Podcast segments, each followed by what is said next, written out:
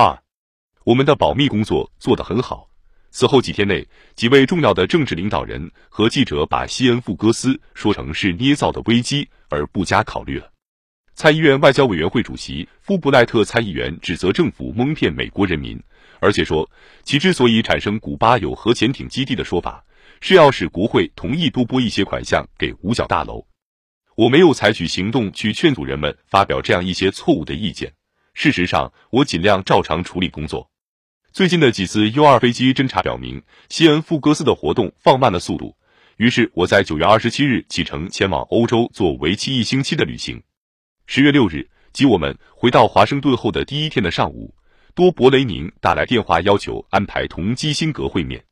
他递交给基辛格一份照会，照会重申了1962年关于古巴问题的谅解，并且声称苏联政府没有在古巴从事任何违背谅解的事情。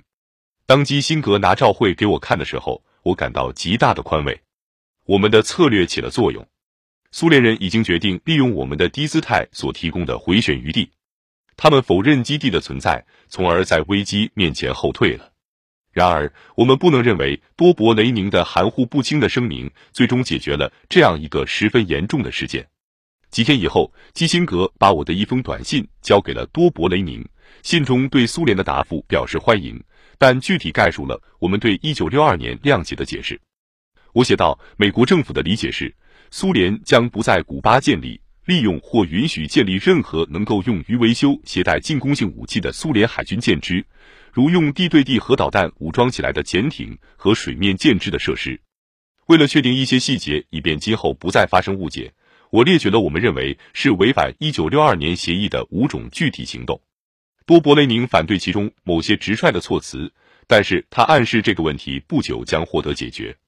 几天后，苏联政府新闻机构塔斯社发表声明，否认在古巴有潜艇基地，这样就把苏联人的表态正式公布出来了。危机过去了，经过一番保全面子的拖延，苏联人放弃了西恩富戈斯工程。通过强硬的，然而是悄悄的外交活动，我们避免了一场本来可能被认为是一九七零年古巴核潜艇危机的事件。如果真的发生这样的危机，那也许会像上次危机一样，把我们推到同苏联发生核对抗的边缘。西恩福格斯事件使我相信，我已经采取了正确的办法来处理拉丁美洲出现的另一次共产党威胁。这次是在智利，在一九七零年九月四日举行的智利总统选举中，一个亲卡斯特罗的马克思主义者萨尔瓦多·阿连德以百分之三十六点三的较多票数列于首位。根据智利的法律。阿连德所得的微弱多数不足以使他当选。智利国会将在十月二十四日选举新总统。中央情报局估计，古巴已经向阿连德的竞选运动注入了大约三十五万美元。在一次竞选演说中，阿连德明确的表明了他的意图：加勒比海的古巴和南部锥形地区的社会主义智利将在拉丁美洲酿成革命的风暴。阿连德过去三次竞选总统都失败了。在一九六二年和一九六四年智利选举时，为了避免共产党接管智利，肯尼迪和约翰逊两位总统曾批准拨给中央情报局大约四百万美元的活动经费。在我了解这一点，并且知道智利有大约三分之二的选民抵制阿连德以后，我只是中央情报局对阿连德的反对派提供支援，以便阻止智利国会选他当总统。我们生活于其中的世界并不那么理想。只要共产党人从外面提供资金去支持其他国家的政党、派系和个人，我认为美国也可以并且应当这样做。但为了取得更好的效果，不妨秘密的进行。据我看来，如果我们允许苏联、古巴或其他共产党国家干涉自由选举，而美国袖手旁观，那将是极其不道德的事。只有奇怪的双重标准，才要求我们可怜巴巴的单独站在一边。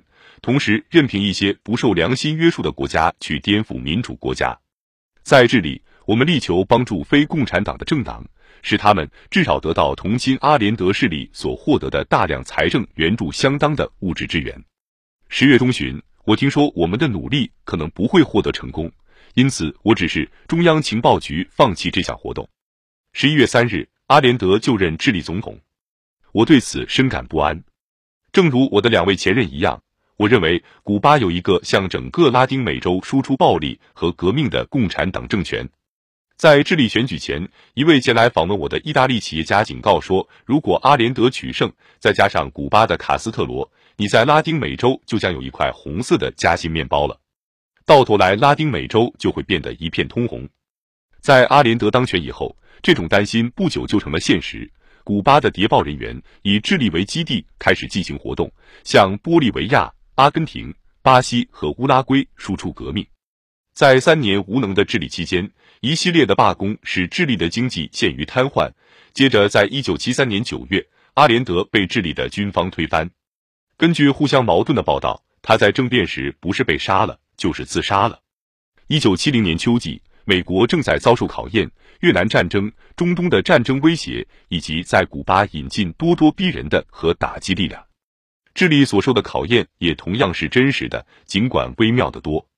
我曾担心，我们对一九六九年 E C 一二一事件的处理办法会使共产党人认为他们碰上了软绵绵的东西。虽然我们阻挠阿连德执政的努力失败了。